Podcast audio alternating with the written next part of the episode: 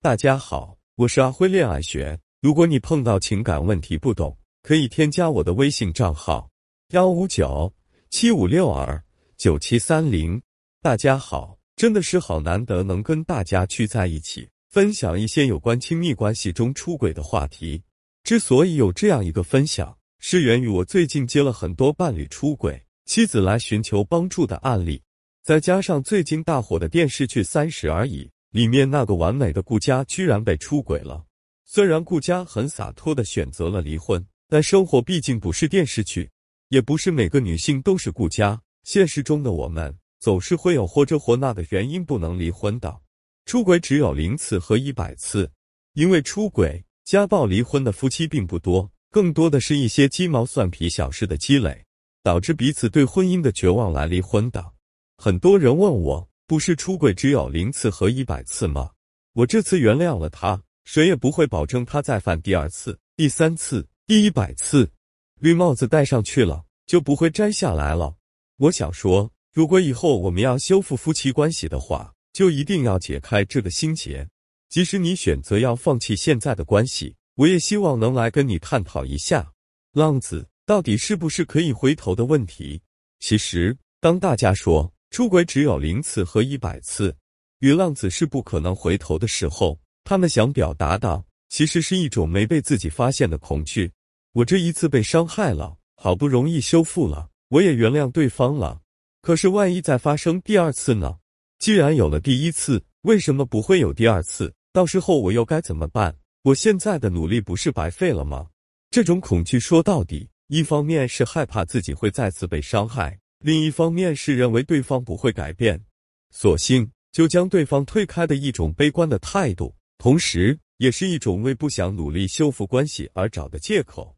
今天我就想从三个方面来跟大家谈谈出轨只有零次和一百次这个迷思，告诉大家如何在婚外情中把握主动权。当当对方出轨后，他再次出轨的可能性，B 有没有一些婚姻治疗中的工具？来帮助夫妻双方或者被出轨者个人来觉察婚姻中的问题和出轨的原因，因为对方是否会再次出轨，要回到他出轨的原因上来。如果根源解决好了，那么对方再次出轨的可能性就会比较小。C，如果只有自己一个人努力，那么和好的几率有多大呢？再反到底有多大的可能性？首先，我们先来谈谈，当对方出轨后。再犯的可能性有多大？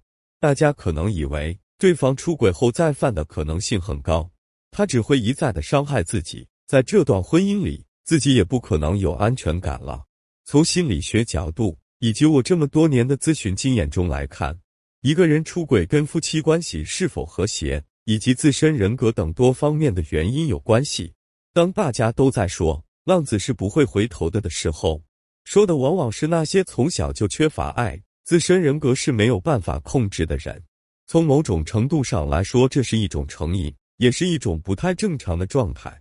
这些出轨者其实是很希望结束外遇的，但是他的人格让自己仿佛失去控制一样，自己做不了自己的主，就会持续做出伤害伴侣的事。大家其实可以结合自身情况来看，这样的人多吗？并不多，对吗？大家可能会好奇，他为什么会会有这样的怪癖？答案就是他们在童年时期承担过严重压力，经历过丧失和分离，这是心理学角度的解释。也就是说，小时候的这些不被爱、缺爱的经历，让他的大脑内那个跟亲密关系有关的神经递质，简单说来说就是一个媒介分泌减少了。这个东西少了会有什么影响？就是常常感受不到爱意，觉得日子平淡无奇，只能用出轨寻找刺激。达到生理上就是大脑里面那个媒介的的平衡。有一个典型的例子，我说一个大家都知道的人，美国的克林顿总统，在他四岁时父亲离开，他经历了一次分离，后来女儿离开去上大学，再后来妻子希拉里去欧洲旅行，这两次亲人的离开让他体验到了小时候的分离焦虑，于是他出轨了。关于这个案例，大家可以去网上搜，我就不讲太多了。那我在给夫妻做治疗时，有个出轨者曾对我说：“出轨是我自我疗愈童年创伤的一种方式，是一种催眠。觉得只有通过出轨，才能证明自己是被爱的。我不想那么做，可就是控制不住。如果是这种人格上的因素，会有很大几率会再次出轨，就像一个人毒瘾犯了一样。但是这也只是一种因素。我想告诉大家，关于出轨，我曾看过一个研究报告，报告是这么说的：多数人在经历出轨后，关系并没有破裂。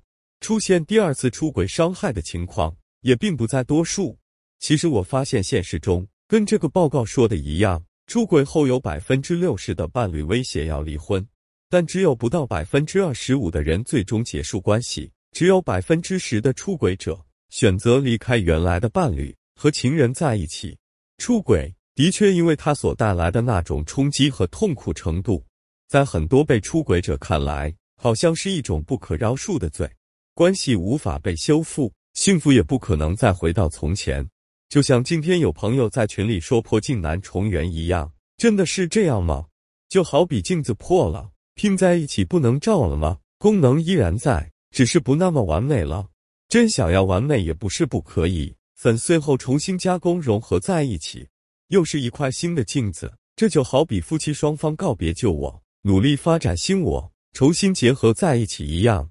其实很多情况下，在出轨者的真实忏悔和高度配合下，在我们第三方咨询师的帮助下，关系是可以被完全修复的，伤痛可以抚平，奇迹也会出现。我的闺蜜曾经我羡慕的对象有一个爱自己的老公，可爱的儿子，爱护自己的公婆，一切看起来都那么完美。后来因为家庭生活压力大，她拒绝性生活，导致老公出轨。初中同学一年多。发现老公出轨的她，痛苦程度不亚于三十而已里的顾佳，整个人暴瘦十几斤，得上了胃溃疡。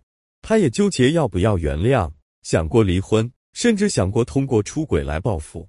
我问她，婚姻要吗？她的答案很肯定，要。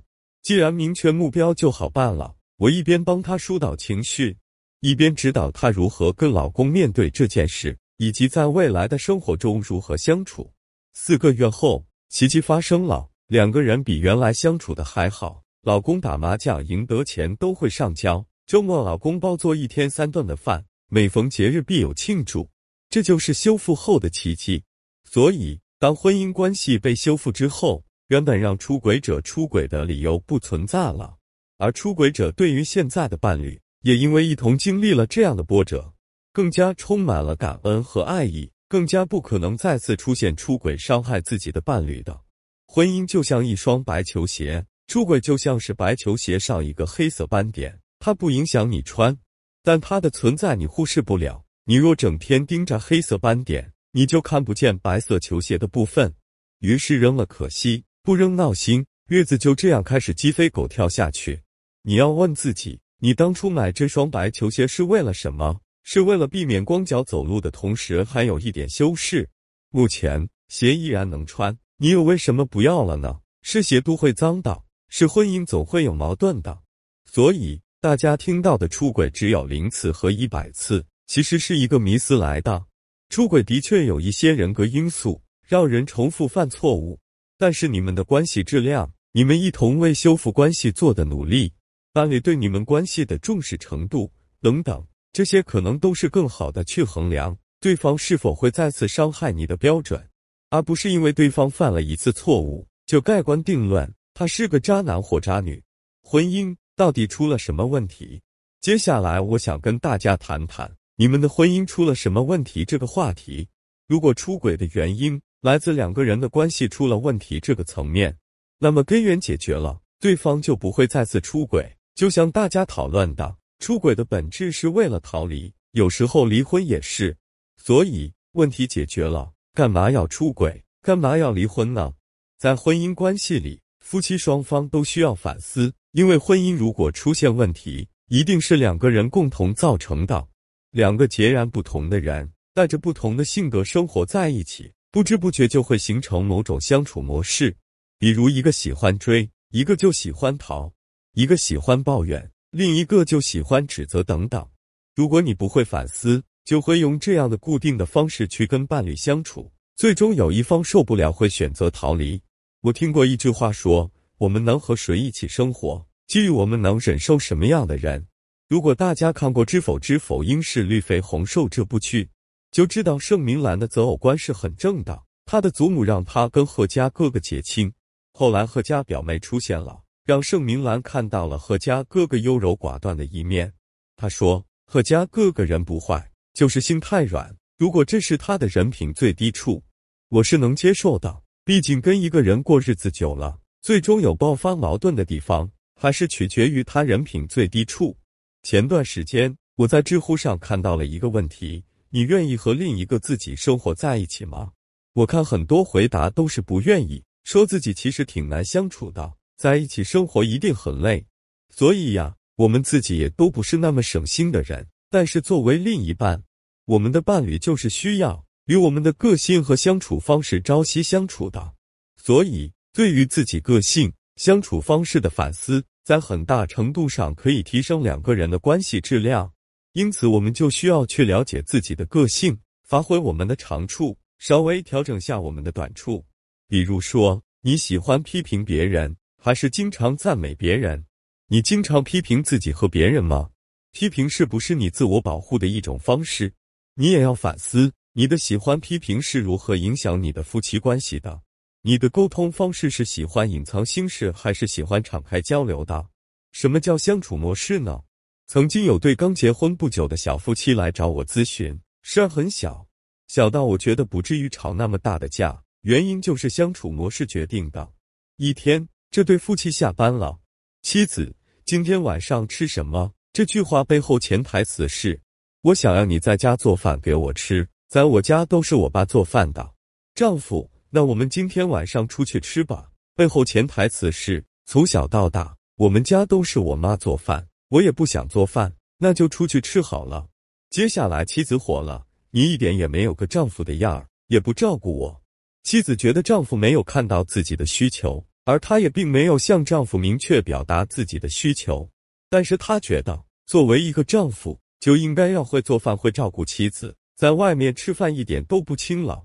丈夫听到妻子这样说，也火，说：“你真是莫名其妙。”丈夫觉得自己已经很体谅她，很累，不想做饭，所以提出了一起出去吃饭的建议。就这样，妻子还觉得自己不关心他，自己也很委屈。这个案例就是夫妻双方都在用自己的想法去揣测对方，并且觉得自己是对的。理清这些，你大概就会知道你们的问题在哪儿了，和好的几率有多大。我们来谈一下，如果你很努力，你们和好的几率有多大？或者说，为了预防以后再发生，你有什么办法？通常愿意来做情感咨询的夫妻，都是对婚姻重视、很想要修复关系的夫妻。所以，有了这个前提，加上情感咨询师的帮助，可以说大概率百分之九十的关系都是可以被修复的。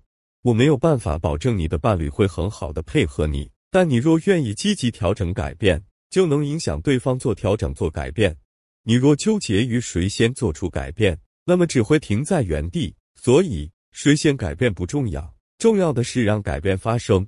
说到底，这也是你的一种选择。我是希望你能在保护好自己、生活能够快乐的前提下，继续你们的关系的。和好之后要怎么预防呢？如果是两个人的关系出了问题，那么我们可以提高关系质量。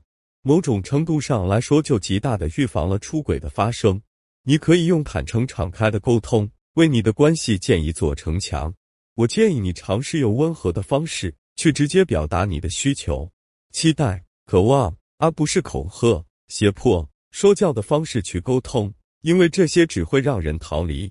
相信你经历这次事件，通过学习会变成更加智慧的你，对关系会多一份觉察和自省。如果在问题的早期就能觉察出问题并积极解决，就不会走到出轨那一步。而且人们通常说，一个人在受伤的地方会变得更加坚韧。你已经走过这一关，对自己的能量会有一些信心，别再担心伤害会把你摧毁。我知道你害怕原谅后再被伤害，但如果你一直害怕的话，你是没有办法和力量去爱的。人生本来就是一场冒险，谁都会受伤。所以不是看会不会受伤，而是看这段爱这个人值不值得。